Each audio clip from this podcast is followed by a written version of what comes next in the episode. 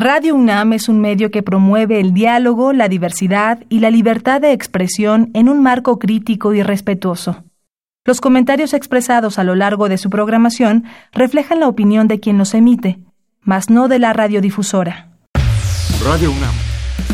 La Secretaría de Prevención, Atención y Seguridad Universitaria.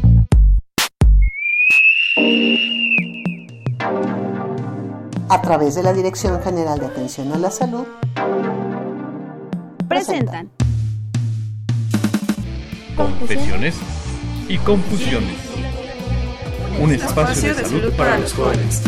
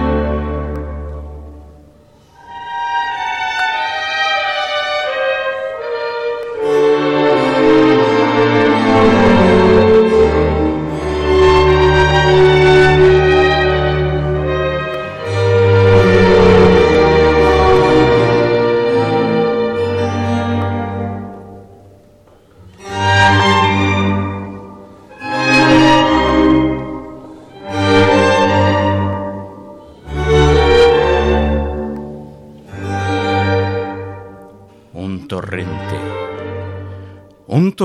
Que transita por todos lados, apretando, instilando, distribuyendo, para permitir la expresión del cuerpo en cada uno de sus órganos y cada uno de ellos como universo, detonando una serie de acciones que le permiten al ser humano dar existencia de su propia existencia.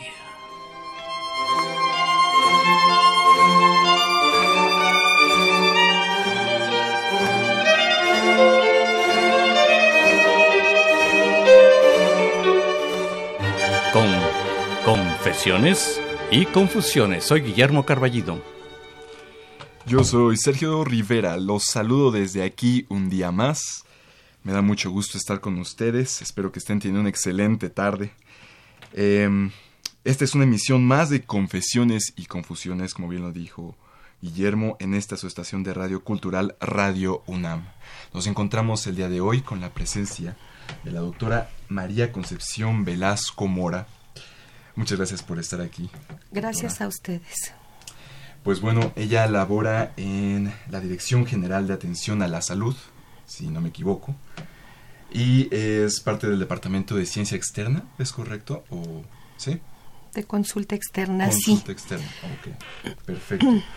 Eh, de igual forma nos encontramos con el doctor Héctor, doctor Andrea, bienvenidos. Hola. Gracias. Y doctora Lili, ¿correcto? Sí. Muy bien. En Confesiones y Confusiones, en los controles técnicos, Crescencio Suárez Blancas. Muchas gracias a nuestro querido amigo y compañero. Efectivamente, la doctora María Concepción Velasco Mora eh, trabaja con gran experiencia ahí en la Dirección General de Atención a la Salud de la Universidad Nacional Autónoma de México. Y acompañándonos efectivamente los doctores Lili Estefani Páez Moisen, la doctora Andrea Sochigua Valeriano y el doctor Héctor Mecalco Segura.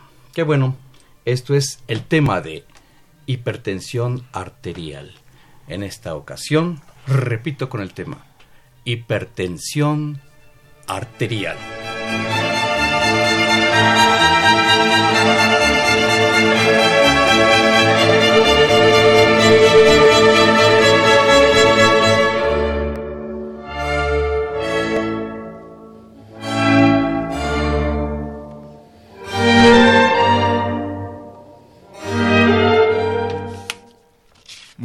Le cedo la, la, palabra a la doctora María Concepción Velasco Mora. Es un gusto tenerla aquí con nosotros. El día de hoy bastante calor, ¿no? Un poquito. Muchísimas gracias. Buenas tardes a todo el público. y a todos ustedes. Es un placer estar con ustedes el día de hoy en el Día Mundial de la Hipertensión Arterial. Agradezco la invitación para poder estar aquí. Y bueno, pues empezar a comentar que a nivel mundial la OMS nos cuenta que se estima que hay más o menos eh, uno de cada tres eh, adultos en el mundo que padecen de hipertensión arterial y que tienen de 25 años en adelante. Hay más de mil millones de personas con hipertensión arterial. Y bueno, pues con esto nos damos cuenta que es un problema muy severo. Ya vamos a escuchar durante el curso del, del programa cómo se lleva a cabo el diagnóstico, cómo se lleva a cabo el tratamiento, qué padecimientos se encuentran en combinación con la hipertensión y adelante con todas las dudas que tengan. Eh, únicamente comentar que es tan importante la hipertensión que en el consenso mundial de cardiología, en el capítulo de hipertensión, se ha agregado un, un, este, un capítulo más un, para en cuanto a la prehipertensión, porque son tantos los pacientes que se determinó que era necesario que los pacientes que tuvieran una presión arterial entre 120 y 139 de presión sistólica y de 80 a 89 milímetros de mercurio de presión diastólica se iba a manejar como prehipertensión esto para tener un mayor control de la población prehipertensa, tener un buen control, un buen manejo y evitar que lleguen a la hipertensión arterial y que nos sigan inflando los, la estadística a nivel mundial. Mm. Esto es muy importante ya que no nada más se presenta en adultos, desde el recién nacido hasta pues adultos ya en etapa senil, todos podemos llegar a tener hipertensión arterial. Lo importante es no tener un descontrol de la presión arterial para no disminuir ni nuestra calidad de vida ni nuestra esperanza de vida que aquí en México es de 76, 74 años para la mujer, 70 para el hombre.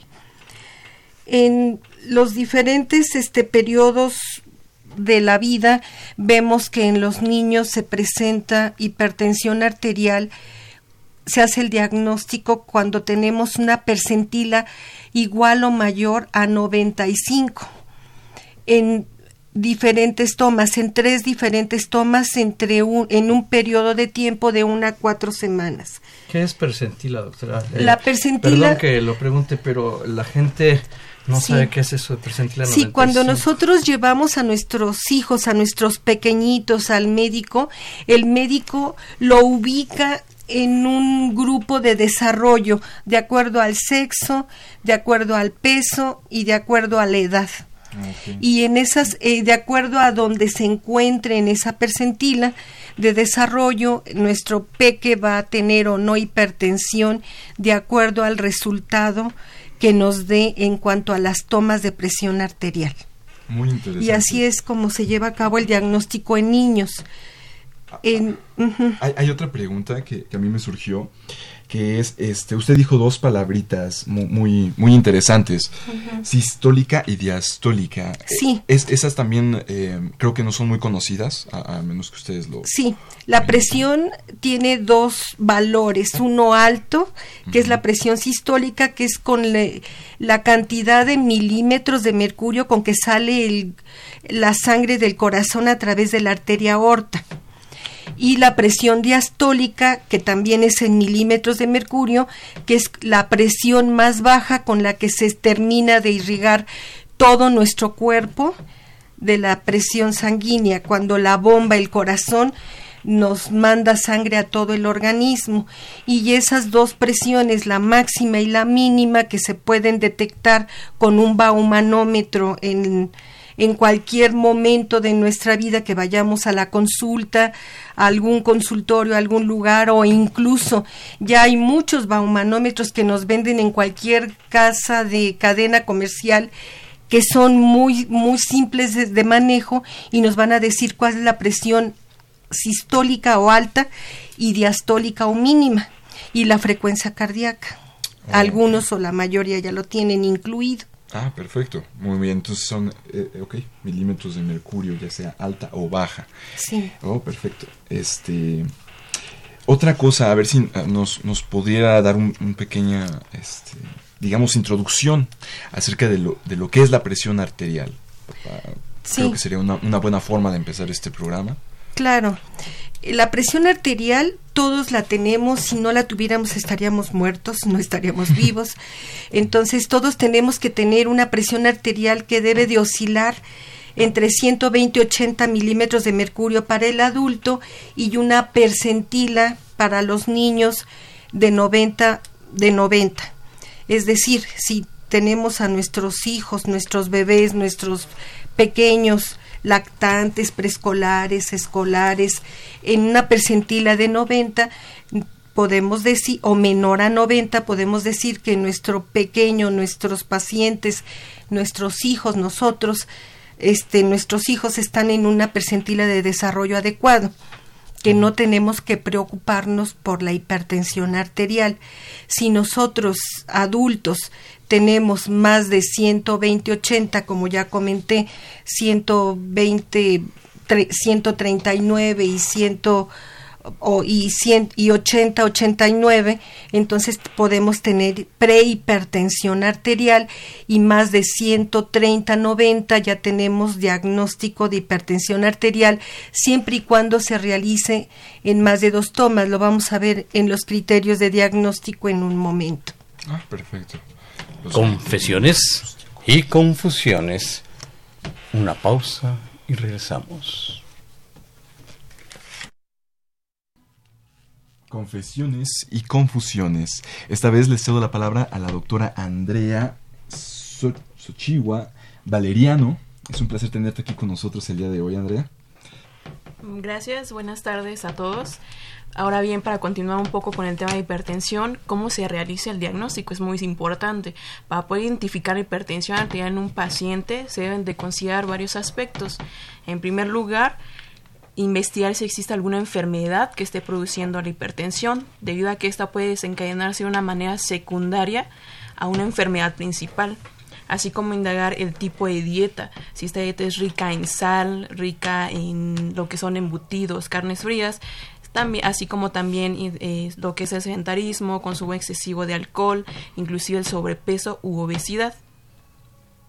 En segundo lugar, buscar mediante el interrogatorio a integrantes de su familia como abuelos, padres, tíos, hermanos, entre otros, que padezcan o hayan padecido esta enfermedad debido a que todos estos factores, tanto ambientales como hereditarios, contribuyen a su desarrollo. Y en tercer lugar, realizar la toma de, la presión arterial, la cual debe ser tomada por el personal capacitado. Estamos en un tema muy importante, muy interesante, la hipertensión arterial. Quienes gusten participar e integrarse a esta mesa eh, con sus llamadas telefónicas, les invitamos a que lo hagan al siguiente número, que su eh, y así su llamada será al aire directamente, que se comuniquen al 5682 2812. Repito el número telefónico 5682 2812. De este modo su participación y pasaremos su llamada al aire aquí con la afortunada presencia de la doctora María Concepción Velasco Mora, médico internista, a quien le agradecemos mucho su presencia. Claro que sí, muchísimas gracias por estar aquí nuevamente. Eh, pues bueno, ya, ya hemos hablado bastante acerca de, la presión arterial, ya estamos dando una introducción. Eh, no sé si tenga algún comentario extra que, gustara brindar a este espacio, doctora. Sí, únicamente comentar que aquí en México tenemos estadísticas de cómo se lleva a cabo, la, cuál es la prevalencia de la hipertensión aquí en México. Ya no nada más tenemos que ver qué dice la OMS a nivel mundial. Eh, en Sanud nos dice en 2012 que la hipertensión arterial en niños menores de 18 años se puede presentar del 1 al 5% de los pacientes. Si la, las tomas de presión arterial se lleva a cabo en grupos dirigidos como en niños obesos, la hipertensión arterial o la prehipertensión se puede presentar hasta en un 17%. Se ha demostrado que esta población es una población de riesgo, que ocho años después pueden debutar como pacientes adultos jóvenes con hipertensión arterial. Ok, bueno, entonces eh, ese también es un dato bastante importante que es la obesidad, ¿no? La obesidad causa hipertensión y mucha gente pues tal vez ni siquiera lo tenga en cuenta y es algo que quita vidas. Em, pero, pero en sí, aparte de la obesidad, me gustaría saber qué causa exactamente la hipertensión arterial. es algo que, que yo considero importante saber en este punto. ¿Cómo no? Claro que sí, es muy, muy importante. Eh, el doctor Héctor nos va a comentar algunas cosas vitales en cuanto al desarrollo de la hipertensión arterial. Doctor Héctor. Hola, buenas tardes. en el caso de la hipertensión arterial, en México, sobre todo en la población que es el grueso, que diríamos son los adultos, de 18 años adelante, podemos decir que se relaciona con múltiples patologías. Dentro de ellas podemos encontrar el sobrepeso, la obesidad, que son distintos, que no se confundan, el consumo de tabaco, el estrés, ya sea en el trabajo, en la casa, la diabetes mellitus tipo 2, y en estas pueden hacer que la hipertensión arterial se desencadene o que se agrave su enfermedad para el paciente. Por eso es que es importante prevenirla desde un punto de vista médico y clínico para tener una mejor calidad de vida para el paciente. Esto es lo que se pretende en estas pláticas, ya que es conocer qué puede causarlas y cómo prevenirlas. En el caso del peso, por ejemplo, es recomendable que la persona tenga un índice de masa corporal de entre 18.5 y 24.9. Esto lo podemos sacar en casa, si ustedes están interesados. Se saca de eh, la siguiente forma. Tenemos el, el peso, que lo tenemos en kilogramos, si yo peso 70 kilos y tenemos una talla que si yo mido 1.70 metros, 1.70 metros lo multiplico por 1.70, que es el cuadrado. O sea, repetimos la estatura, doctor Héctor Mecalco Segura, la estatura 1.70 por 1.70. Ajá, ese es al cuadrado.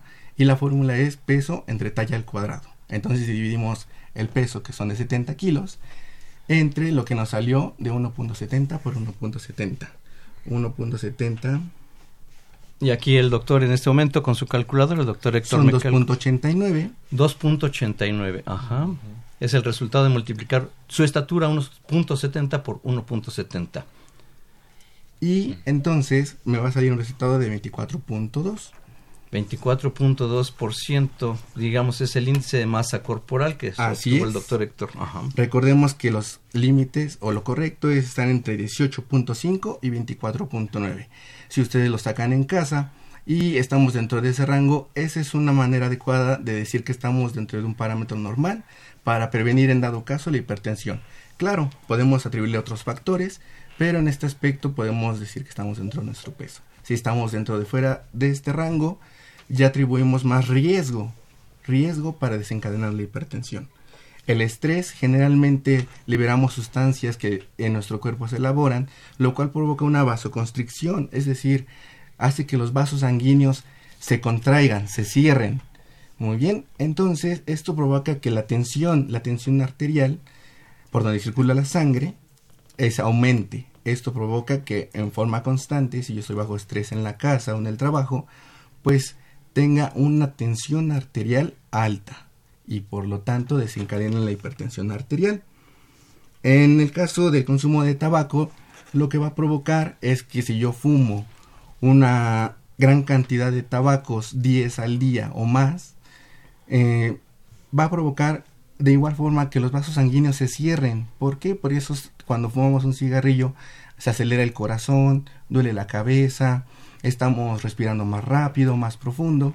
Por lo tanto, este uso continuo del tabaco de igual forma predispone a que la hipertensión arterial se desarrolle. Estos son factores de riesgo y son comorbilidades, es decir, son enfermedades que acompañan a la hipertensión arterial. Recordemos que el peso, el estrés, el tabaco son enfermedades, las cuales se pueden controlar. Para esto tenemos que acudir con nuestro médico. Otra, la más importante, la mejor que tenemos en México, es la diabetes mellitus tipo 2, la más grande que aqueja a la población adulta.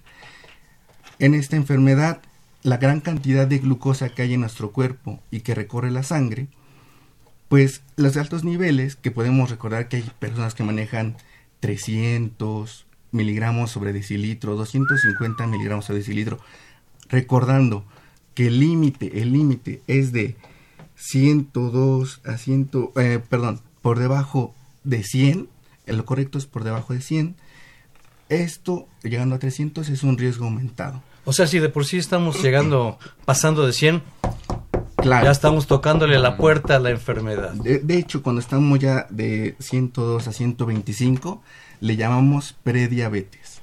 La prediabetes propiamente ya es un paso a la diabetes mellitus tipo 2. Pero por debajo del 100 estamos controlados. Generalmente la persona en ayunas, un adulto va a tener un promedio de 80, 90 miligramos sobre decilitro de glucosa. De esta forma, teniendo un chequeo periódico, siguiendo una dieta mm, baja en calorías, no llamamos la grande en cantidad, sino baja en calorías, pues vamos a prevenir que la glucosa se incremente. Por lo tanto, un factor muy importante para que se desarrolle hipertensión, así como otras enfermedades, volvemos otra vez, es el peso.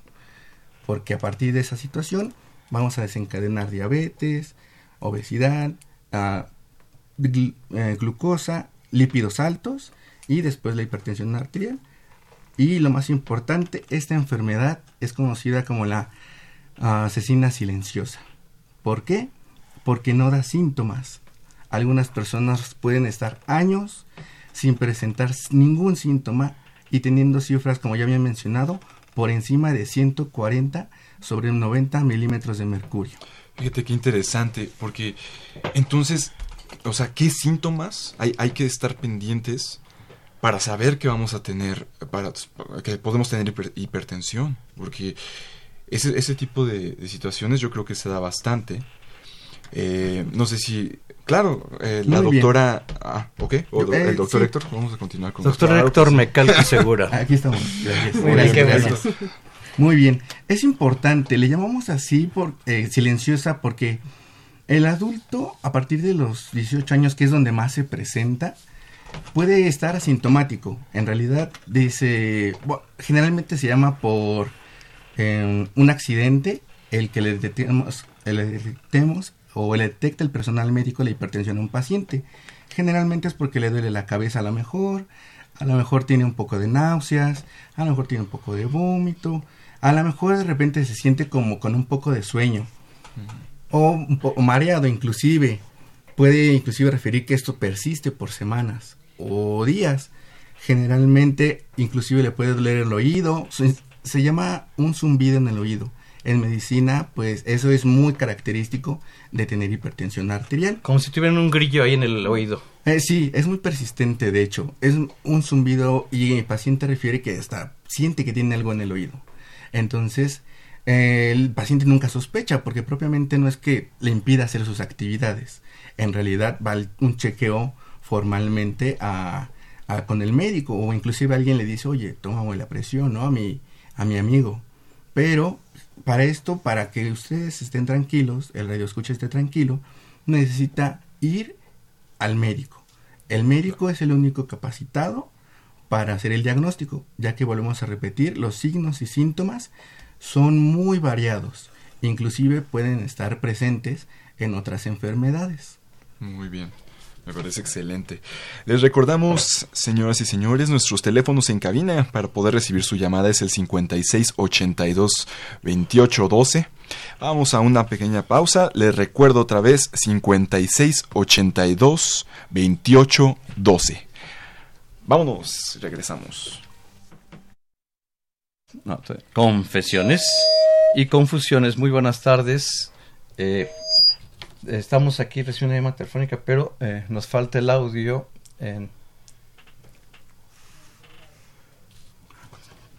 Gracias. Eh, recordamos 5682-2812. El número telefónico 5682-2812. Para quienes gusten integrarse al aire y participar y preguntar, es un tema muy relevante y como lo dijo el doctor Héctor mm, Mecalco Segura es una enfermedad silenciosa, progresiva y mortal. Ese es el peligro. Perfecto, pues hay que estar pendiente de esos síntomas que ya nos mencionaron. Solo para hacer una recopilación, es este un zumbido en el oído, mareo y todo esto, dolor de cabeza incluso. Estén atentos y cuídense, porque es, lo principal, su salud. Eh, vamos ahora con Paez Maicén, Lili Estefanía, la doctora también nos se encuentra aquí con nosotros. Muchas gracias por estar aquí. Hola, muchas gracias por la invitación. Perfecto. Eh, pues ya escuchamos mucho de cómo se da esto, ¿no? De dónde sale. Eh, no, nos gustaría también saber qué tratamientos hay. Es, es importante tener esto en cuenta. Ah, ok, sí, me parece eh, perfecto. Continuando con la plática de, con, la con el programa, pues debemos de tener en cuenta como tal que lo principal, la base para el control de la hipertensión es el tratamiento.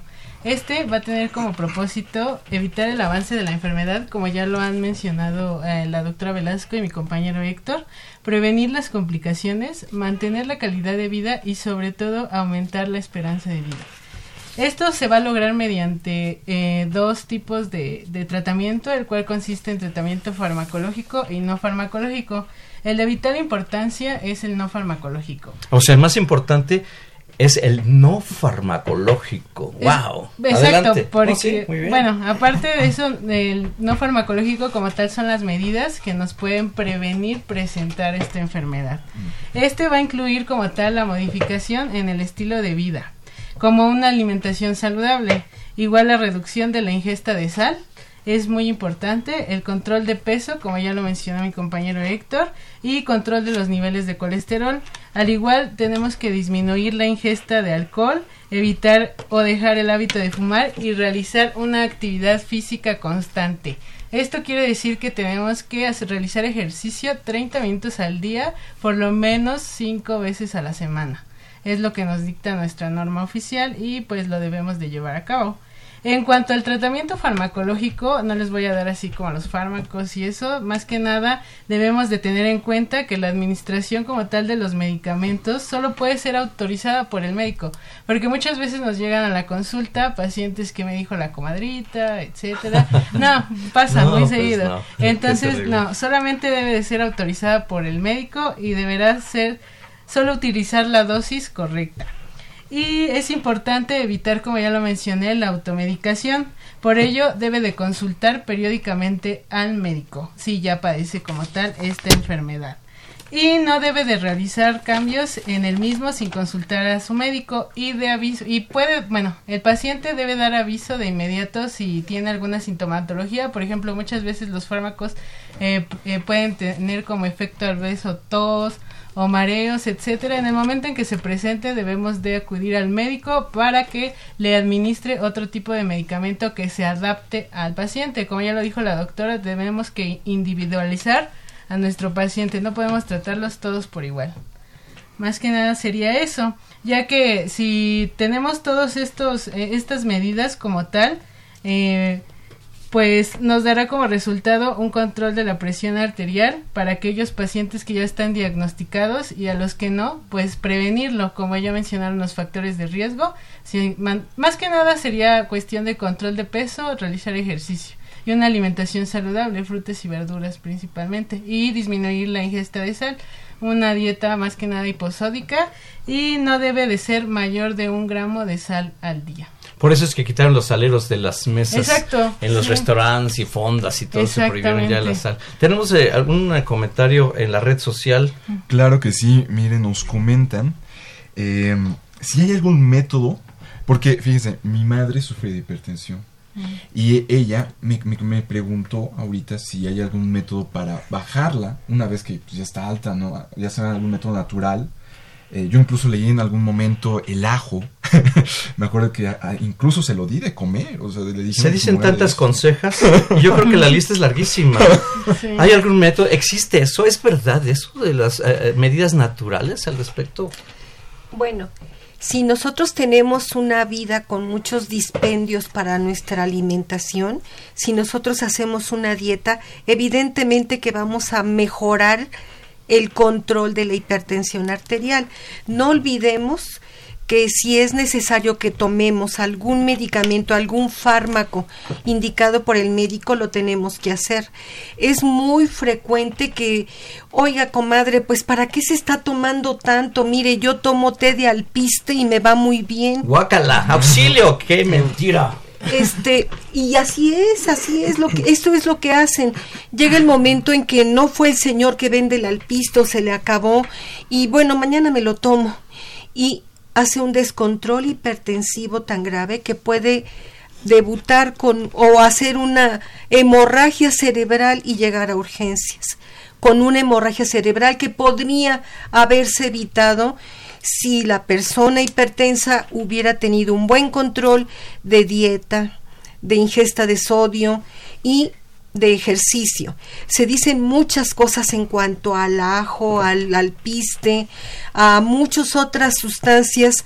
Eh, realmente lo que existe es que si no existe un buen control con los cambios, como ya comentó la doctora Lili, con los cambios en el estilo de vida, tenemos que recurrir a una medicación farmacológica y el paciente tiene la obligación, mínimo la obligación, de abocarse a todo lo que el médico le dice para que a las dosis, si tiene un, un, este, un efecto colateral importante del medicamento, bueno, a lo mejor disminuimos la dosis o damos otro medicamento que sinerge el efecto de bajar la presión y de disminuir el efecto colateral y nuestro paciente va a estar mejor controlado con una mejor calidad de vida y va a estar mucho mejor.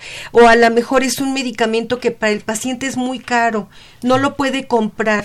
Entonces, por favor, no modificarlo, acudir al médico para que el médico recurra a medicamentos que sean más baratos, más accesibles a la economía, a todo, para que pueda llevar a cabo un control adecuado de la hipertensión arterial. Lo que esto traduce, doctora María Concepción Velasco Mora, de que todos esos mitos que transitan por las redes sociales los arruguemos y al cesto de la basura. Exacto, así deberíamos de hacerlo todos. Y todos los pacientes o todas las personas con hipertensión así lo tendrían que hacer. Doctora, Andrea Sochigua Valeriano, aconsejanos cómo es el asunto. Ok, bueno, de, retomando un poco más todo el tema de la medición de la presión arterial, tenemos que tener en cuenta que esta debe ser tomada por el personal capacitado. ¿Cómo se va a realizar este tipo de toma?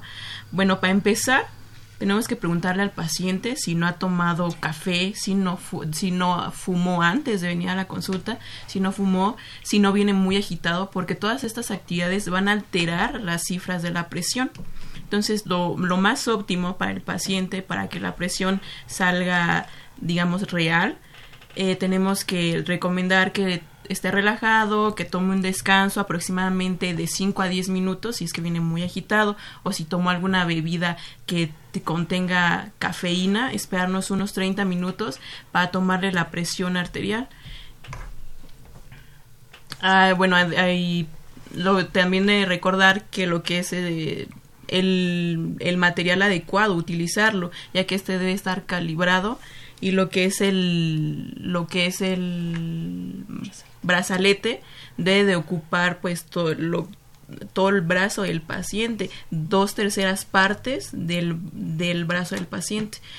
El paciente debe estar relajado, debe de tener eh, bien recargado lo que es la espalda en la silla, los pies los debe tener en el suelo. Si obviamente la presión va a ser eh, directamente en la piel, o sea, no es de estar sobre la ropa, directamente sobre la piel. Y ahora sí, empezar a tomar la presión.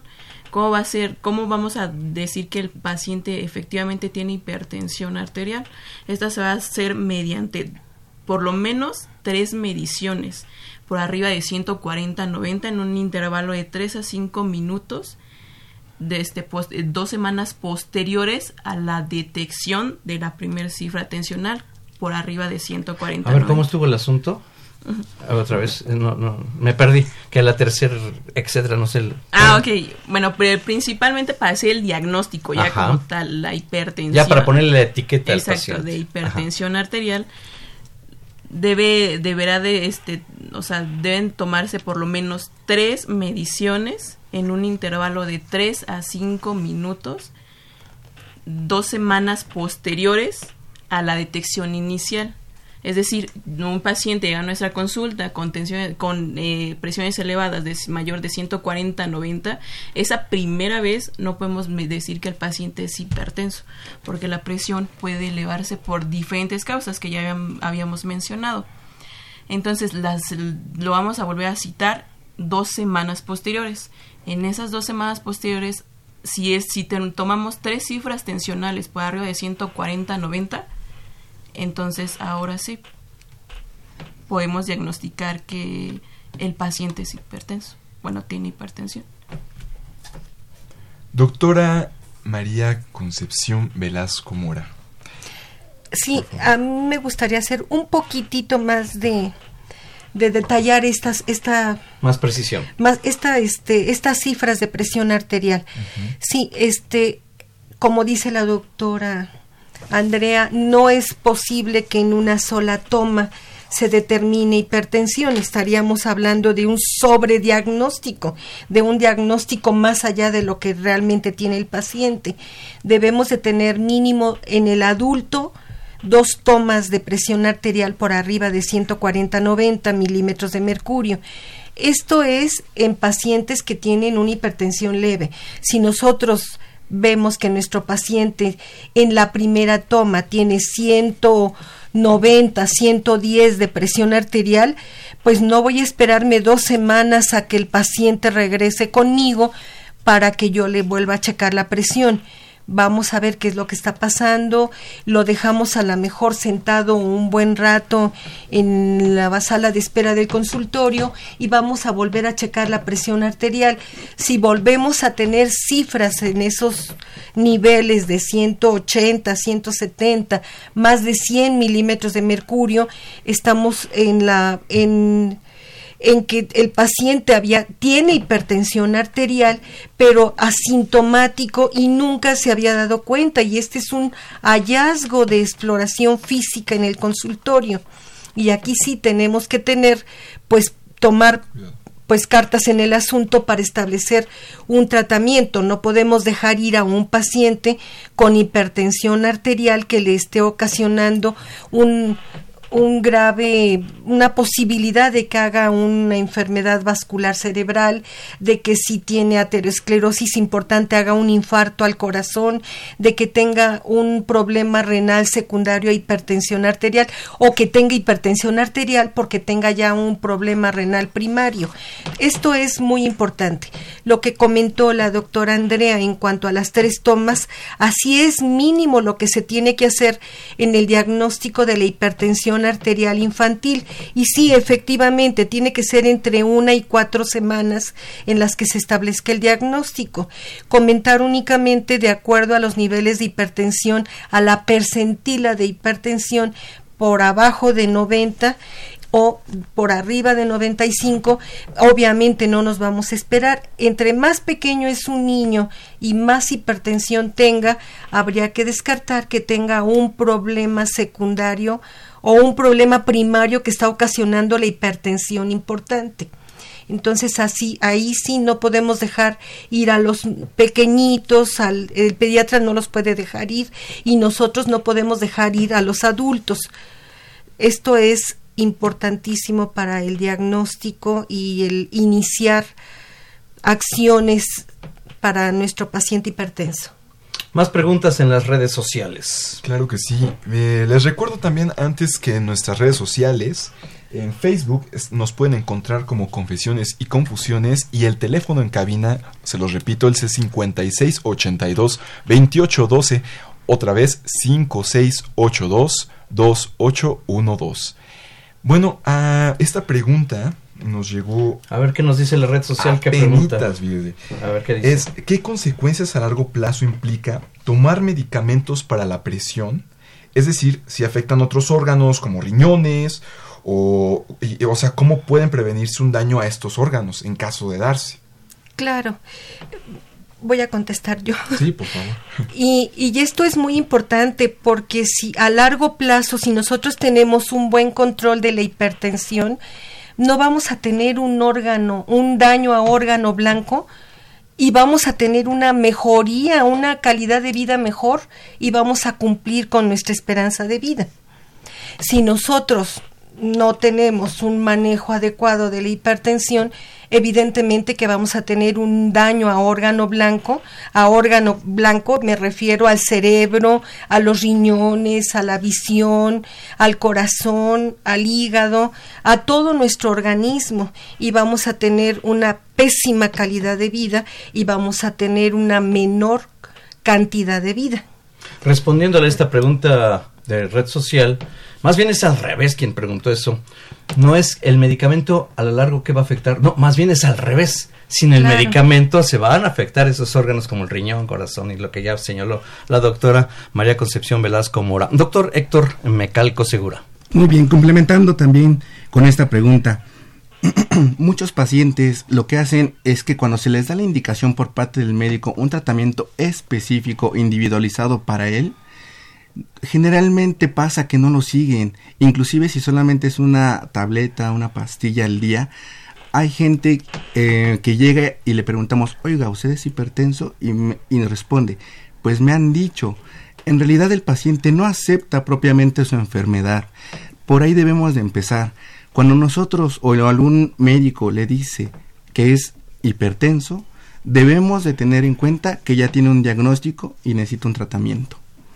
Por lo tanto, hay que seguir las indicaciones. Por favor, háganse la idea de que esta enfermedad cuando se adquiere ya no se elimina, se controla. Se controla. En Confesiones y Confusiones tenemos una llamada telefónica. Muy buenas tardes, ¿con quién tenemos el gusto? Bueno, sí. Tenemos una llamada telefónica. ¿Se escucha el nombre? No. No se escucha el nombre. Parece que no está entrando la llamada telefónica al 5682 2812. Eh, bueno, seguimos al pendiente aquí en este programa en vivo. No se escucha la llamada. Bueno. Ahora sí, muy buenas tardes. ¿Con quién tengo el gusto? Con el señor Lorenzo. Señor Lorenzo, a sus órdenes. Este, quería preguntar, este, ¿a dónde se encuentran los, las oficinas para ir allá con ustedes? Bien, la atención en la Dirección General de Atención a la Salud eh, pues estamos distribuidos en planteles, en tanto en Ciudad Universitaria como en planteles metropolitanos, para otorgar esa atención a todo el estudiantado de la Universidad Nacional Autónoma de México. Ahora sí que las direcciones, nos pasaríamos toda la tarde diciendo todas las direcciones de todos los planteles eh, de, estas, de, esta, de este sitios de atención médica. Señor Lorenzo, eh, ¿usted tiene algún tipo de beneficencia social de atención médica? ¿Cómo? ¿Alguna qué? ¿A, ¿A, dónde acude usted al médico cuando está enfermo? No, no lo oigo muy bien, señor. No me oye muy bien. Ah, no se preocupe con este gusto. Cuando se enferma usted, ¿a dónde acude? A un doctor. ¿Particular? Particular, sí. Particular. ¿Usted tiene alguna pregunta que hacerle a la doctora María Concepción Velasco Mora? Pues sí. ¿Cuál es su pregunta? Pues la pregunta es de que me... Ahora sí que cuando tomo mi pastilla de la presión, me, me duele mucho el cerebro, los nervios de la cabeza, todo me duele muy feo. Y luego me mareo cuando tomo la pastilla. Tomo la losartán. Bien. Eh, señor Lorenzo, buenas tardes. me da mucho gusto platicar con usted. Mire, eh, usted toma losartán Mire, usted toma los sartán. El sí, tomo la, la losartán. Bien, el, ¿cuánto toma de los sartán? Me tomo, a veces, antes me tomaba una pastilla, pero no me pasaba nada y ahora ya tiene un tiempecito que, que me tomo la, me tomaba la pastilla y me, me, me mareo, me, me duele el cerebro, me duele los nervios de la cabeza. Bien pescuezo hasta la cabeza. Bien, ¿y cuántas pastillas se toma ahora? Ahora, mire, ahora nomás me tomo la mitad y con esa mitad igual me pasa. Bien, lo que debe de hacer, señor Lorenzo, es, eh, primero le voy a preguntar, ¿usted cuando tiene esas molestias se ha checado la presión arterial para ver cuánto tiene, si le baja mucho? O si no le es útil ya el osartán y le está aumentando muchísimo la presión, todo eso es muy importante. Entonces, si no tiene un aparato para checarse la presión, le aconsejamos que vaya a su médico para que por favor le revise por qué está teniendo todos estos síntomas. Esto no es normal con el osartán. Habría que ver si ya no le es útil y si estás escapándose la presión. Es decir, no es suficiente el puro losartán. A lo mejor requiera de algún otro medicamento o a lo mejor este es, es mucha la dosis, no sé, habría que valorar qué es lo que le está ocurriendo, pero tiene que ir a una consulta con su médico. Este doctora, discúlpeme, mire, es de que lo que pasa es que yo voy seguido, casi voy tercer cada tercer día y me la mide, eh, tengo 110, 70, 120, 80, 100, 130, 69, y ahí no pasa.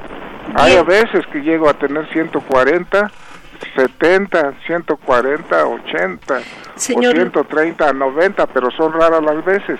Ajá, ¿usted qué edad tiene? Casi por lo regular tengo 100, 110, 70, 130, 70, 130, 80. De ahí no pasa. Bien, mire, por las cifras de presión que usted me dice, quiero preguntarle a usted qué edad tiene. Pues ya, ya ya estoy alto de edad, ya tengo 84 años. Ah, mire, a lo más probable es que usted no requiera ya de los sartán. Tampoco es bueno que a su edad se baje mucho la presión arterial, porque entonces nuestras arterias coronarias dejan de percibir, de recibir suficiente sangre y puede darnos hasta un infarto. Entonces vaya con su médico y que revise todo eso para que a lo mejor con la pura dieta, baja en sal, con, con su caminata, si es que hace caminata, todo lo que usted haga, si es que puede hacerlo, si no tiene problema de sus, de sus articulaciones, de sus músculos, a lo mejor con eso sea suficiente para que usted se mantenga estable de la presión arterial y no requiera ya ni siquiera de los sartán, porque sí son cifras prácticamente en límites adecuados. Otra opción que tenemos es que le haga un monitoreo ambulatorio de la presión arterial para determinar cómo se encuentra la presión arterial tanto despierto y en actividad normal como dormido y de acuerdo a los resultados ajustar el tratamiento o retirar incluso el osartán. Ese es mi consejo. Sí, mire señorita, lo que pasa es que ya fui y me hice unos, ahora sí que unos electros y ya este, me, di, me dijo el, el cardiólogo que que me tomara la media pastilla de, de los sartán. Ya le comenté todo lo que me pasa, pero de todas maneras, con la media pastilla me, me Ahora sí me, me siento bien feo, ahora sí que se me alteran mis nervios, de, digo, desde el pescuezo hasta la cabeza, unos dolores muy fuertes, como, como que estuviera yo este eh, torcido, ya ve que como cuando se ponen una, pues una cosa de esas que le ponen para lo que está uno torcido de los nervios. Bueno, entonces hay que sugerir que le hicieran un monitoreo ambulatorio de la presión arterial y dejarlo sin medicamento para ver cómo se encuentra. Ajá. ¿Y eso quién me lo puede hacer? Eh, su médico. Acuda con el médico que va o a otro médico si usted pues, usted tiene seguridad, eh, derecho al seguro social, al ISTE, a salubridad. seguro social igual no, no me hace nada. Son, este, les digo todo lo que tengo y nomás no me hace nada. Señor Lorenzo, pues bueno, mire, quiero eh, resumir lo que señala la doctora María Concepción Velasco. Pudiera ser que usted ya no necesite el medicamento. Para esto, para saberlo en realidad, es que sin el medicamento, sin tomarlo, acuda a un lugar donde le, le puedan tomar la presión. Lleve un registro donde diga la fecha, la hora y cuánto tuvo de presión arterial. Eh, a lo largo de la semana, una o dos veces al día, Y con eso, eh, con esas anotaciones, acuda usted a consulta médica para poder integrar. Repetimos, sin estar tomando su medicamento, haga este procedimiento y el médico hará unas conclusiones muy certeras que le van a ayudar mucho, señor Lorenzo. De verdad que ha sido un placer poderle saludar y recibir esta llamada tan importante. Muchísimas gracias, señor. Muchas gracias, señor Lorenzo. Aquí estamos a sus órdenes. Muchísimas gracias. Adiós. Hasta luego. Efectivamente, bueno, qué buena, qué importante llamada el señor Lorenzo. Mi admiración que todas las vivencias que a lo largo ha cosechado de su vida y pues efectivamente la indicación casi todo el tiempo las cifras normales, ¿no, doctora? Sí, pero además la edad del paciente es muy importante porque a esta edad la aterosclerosis es una enfermedad degenerativa que inicia cuando nacemos y termina cuando morimos cuando tenemos 84 años de edad, si es que llegamos a esa edad, vamos a tener una aterosclerosis pues más importante. Entonces, si nosotros bajamos la presión arterial mucho, pues estamos bajando el flujo sanguíneo, el riego sanguíneo en todo nuestro cuerpo, sobre todas las arterias coronarias, y el paciente puede hacer un infarto del miocardio, puede hacer una isquemia, un infarto isquémico cerebral, puede hacer una insuficiencia renal por falta de circulación adecuada del volumen sanguíneo, porque estamos eh, pues dándole pues una sobremedicación. Este Entonces, en este caso puede deberse a una sobremedicación. Habría que hacer lo que comentamos, checarse las presiones arteriales dos veces al día mínimo o hacerse una un monitoreo ambulatorio de la presión arterial de 24 horas, ir a ver a su médico con el resultado y seguramente que va a ajustar todo el tratamiento. A todo el público les comentamos que este señalamiento de la doctora María Concepción Velasco Mora es del que no tome su medicamento, pero esto es solamente para este caso en específico del señor Lorenzo, no para la gente, no para todos los que nos escuchan. Aclaramos, esto es porque les digo, no hay recetas universales en la atención médica. Cada atención es personalizada, es especial. Una misma receta no le sirve a todo el mundo. Estamos llegando al final de la emisión de este tema tan interesante, hipertensión arterial. Le agradecemos, no dejo de agradecer la llamada del señor Lorenzo, fue maravillosa, señor Lorenzo. Yo creo que sí le pude ayudar a la doctora María Concepción Velasco Mora, el que no se tome su medicamento y acuda a que se haga esos registros de presión y con esos resultados acuda con su médico. Y pues eh, no sin antes agradecer la presencia de las doctoras y los doctores voy a comenzar de este modo primeramente con la doctora Lili Stephanie Páez Moisen. Doctora Lili Stephanie, de verdad muchísimas gracias. Sí, de nada. ¿Cómo se ha sentido? Bien, bien. Muy ¿Qué le ha parecido la emisión? Muy, muy amena, me sentí muy tranquila. Excelente. Doctora Andrea Sochigua Valeriano. Muchas gracias por la invitación. Realmente un programa muy interesante y bueno, esperamos haber aclarado dudas.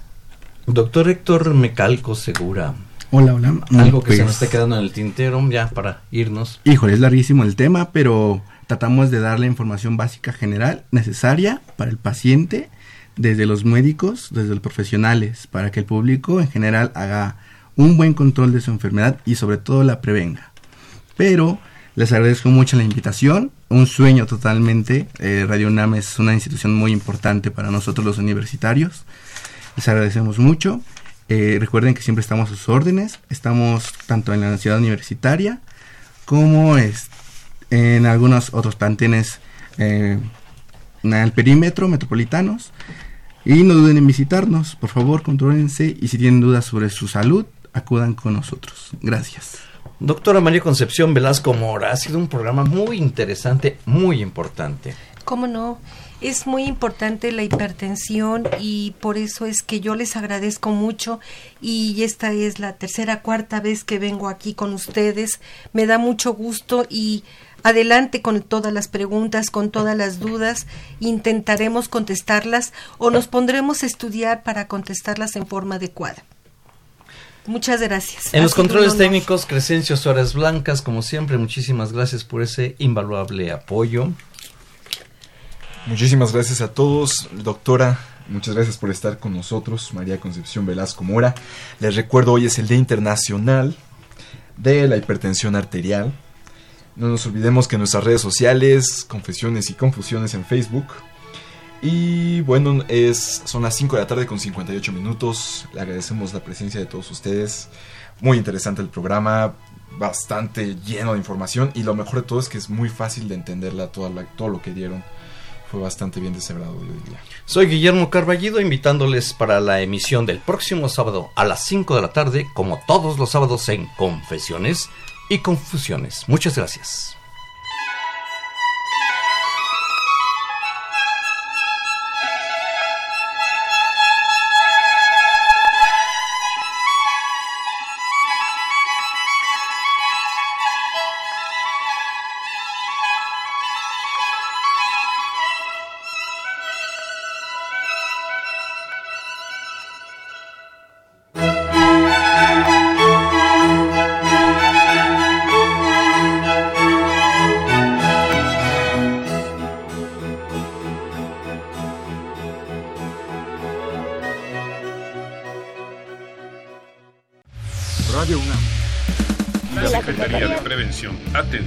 Seguridad universitaria.